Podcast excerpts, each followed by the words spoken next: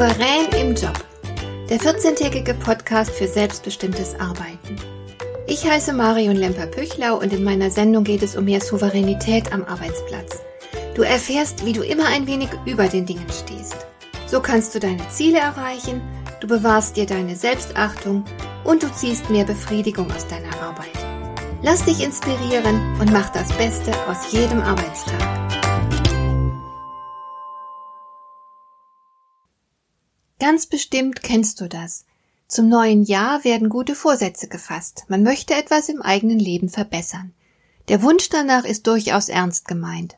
Eines dieser klassischen Vorhaben betrifft beispielsweise die Gesundheit, endlich Sport machen, sich endlich gesünder ernähren, weniger rauchen, etc. Das ist natürlich alles sehr vernünftig. Aber zwei Dinge sind daran kritisch. Erstens der Zeitpunkt. Warum sollte man ausgerechnet zu Neujahr gute Vorsätze fassen, um das eigene Leben zu verbessern?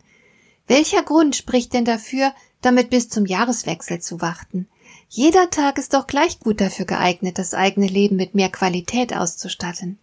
Deshalb mein erster wichtiger Hinweis, sobald du erkennst, dass etwas in deinem Leben verbesserungsbedürftig ist, mach dich an die Arbeit.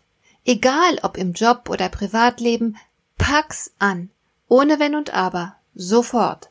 Entwicklung sollte immer ein Kontinuum sein und kein Gehopse von Silvester zu Silvester. Stimmt was nicht in deinem Leben? Stört dich was? Läuft etwas nicht rund? Dann mach einen Plan und leg los. Jederzeit. Das zweite kritische Merkmal an Silvestervorsätzen betrifft die Erfolgsquote. Leider klappt das Untersuchungen zufolge mit der Umsetzung all der schönen Vorhaben nur in 13 Prozent der Fälle. Die meisten Menschen fallen ganz schnell wieder in ihre alten Gewohnheiten zurück. 50 Prozent der guten Vorsätze sind bereits Ende Januar wieder vom Tisch. Darum gibt es etliche unter uns, die resigniert haben und erst gar keine guten Vorsätze mehr fassen. Und das ist selbstverständlich nicht souverän. Eine Entscheidung treffen und dann resignieren? Wo bleibt da die Wahlfreiheit? Solch eine Person ist nicht mal im eigenen Leben Regisseur. Wie soll man solch einen Menschen im Job ernst nehmen? Das ist natürlich frustrierend und letzten Endes sogar schlecht fürs Selbstvertrauen. Denn wer mit seinem Vorhaben immer wieder scheitert, traut sich selbst mit der Zeit immer weniger zu. Und hier beißt sich die Katze leider in den Schwanz. Menschen, die nicht fest an sich glauben, werden mit besonders hoher Wahrscheinlichkeit ihre Pläne nicht erfolgreich umsetzen. Sie scheitern. Das Scheitern wiederum schädigt das Selbstvertrauen nur noch mehr. Der Glaube an die eigene Selbstwirksamkeit schwindet. Man wird nach und nach immer mehr zum Spielball der eigenen Impulse oder der Umgebung. Deshalb ist es sehr wichtig, dass du dich selbst ernst genug nimmst und dir vertraust, um dein Vorhaben mit Entschlossenheit und Elan voranzubringen und wahr werden zu lassen. Ich habe dir hier ein paar Tipps zusammengestellt, die dir helfen können, deine guten Vorsätze konsequent umzusetzen und schließlich den Erfolg zu genießen, was dich stolz und zufrieden machen wird und nicht zuletzt dein Selbstvertrauen stärkt sowie die Achtung, die andere Menschen für dich empfinden. Legen wir also gleich los mit Tipp Nummer eins, damit deine guten Vorsätze länger halten als nur wenige Wochen bzw. bis Ende Januar. Wenn du dir etwas vornimmst, dann achte darauf, dass dein Vorhaben nach Möglichkeit einem Herzenswunsch entspringt.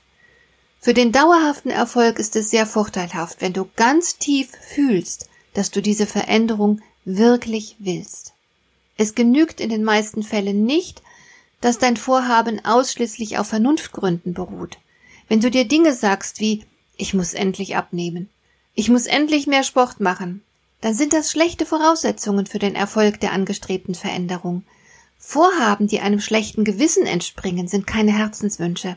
Da fehlen dann langfristig die nötige Motivation und das erforderliche Durchhaltevermögen.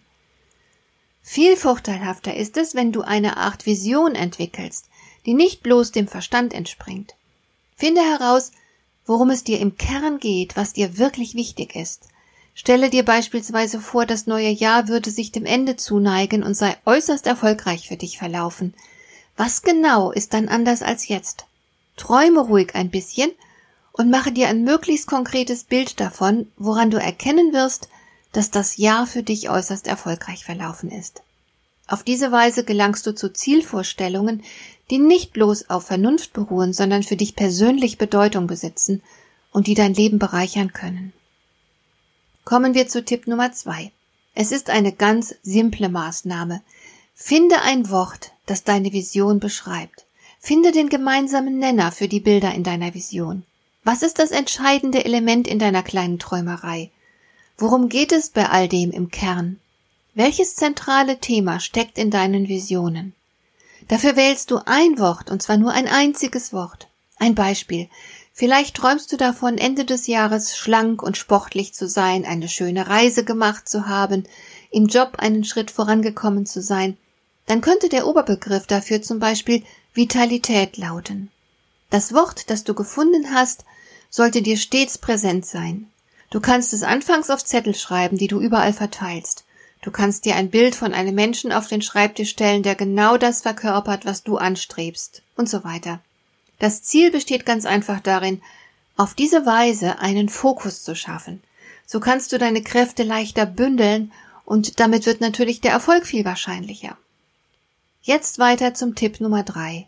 Finde mit Hilfe des gerade gefundenen Oberbegriffs für jeden deiner Lebensbereiche konkrete Ziele.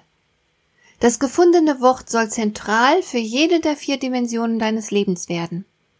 Wie soll dieses Schlüsselwort im Rahmen der mentalen, körperlichen, sozialen und materiellen Dimension umgesetzt werden? Es geht also um erstens Verstand, zweitens Gesundheit, drittens um deine Gefühle und Beziehungen sowie viertens um materielle und finanzielle Dinge.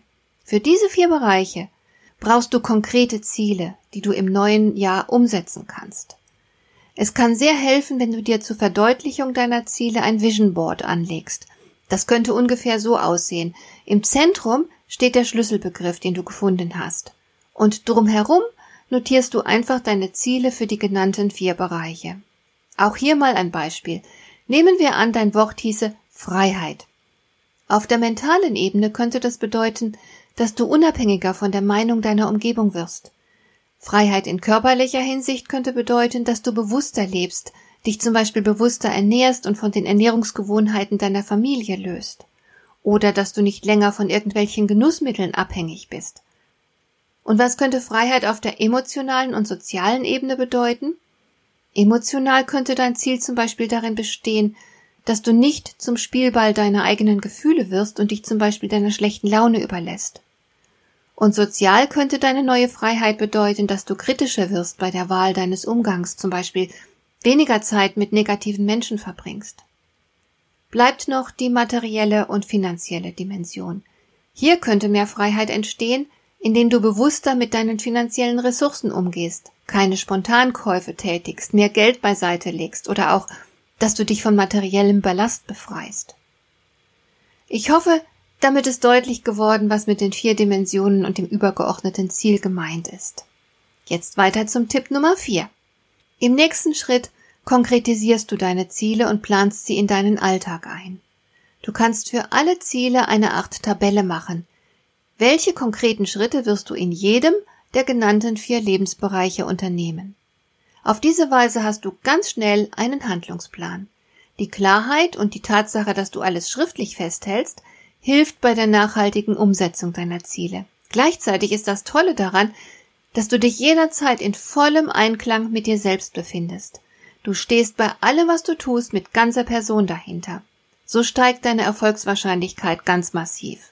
Und schließlich noch ein letzter Tipp. Du musst es irgendwie schaffen, am Ball zu bleiben. Der Alltag hält so ungeheuer viele Ablenkungen bereit.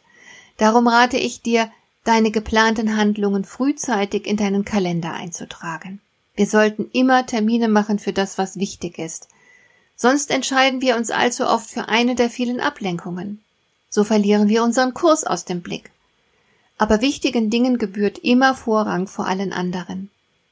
Darum macht es zum Beispiel Sinn, die Termine für Sport, Aktivitäten mit der Familie etc. gleich im Kalender zu blockieren, damit dir nichts anderes dazwischenkommt. Leider stellen wir oft wichtige Dinge zurück, weil andere scheinbar dringender sind. Also reserviere dir ganz bewusst Zeit für deine wichtigen Ziele.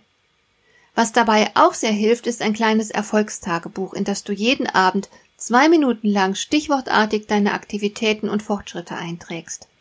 Das macht es dir um vieles leichter auf Kurs zu bleiben. Das ist schon die ganze Strategie. Wenn du die Tipps ernst nimmst und umsetzt, ist der Erfolg kaum zu vermeiden. Ich wünsche dir auf jeden Fall, dass du in den kommenden Monaten alles schaffst, was du in dieser Zeit erreichen möchtest. Hat dir der heutige Impuls gefallen? Dann kannst du jetzt zwei Dinge tun. Du kannst mir eine Nachricht schicken mit einer Frage, zu der du gerne hier im Podcast eine Antwort hättest. Du erreichst mich unter info at lemper-püchlau.de. Und du kannst eine Bewertung bei iTunes abgeben, damit diese Sendung für andere Interessierte sichtbarer wird. Schön, dass du mir zugehört hast. Bis zum nächsten Mal eine gute Zeit für dich.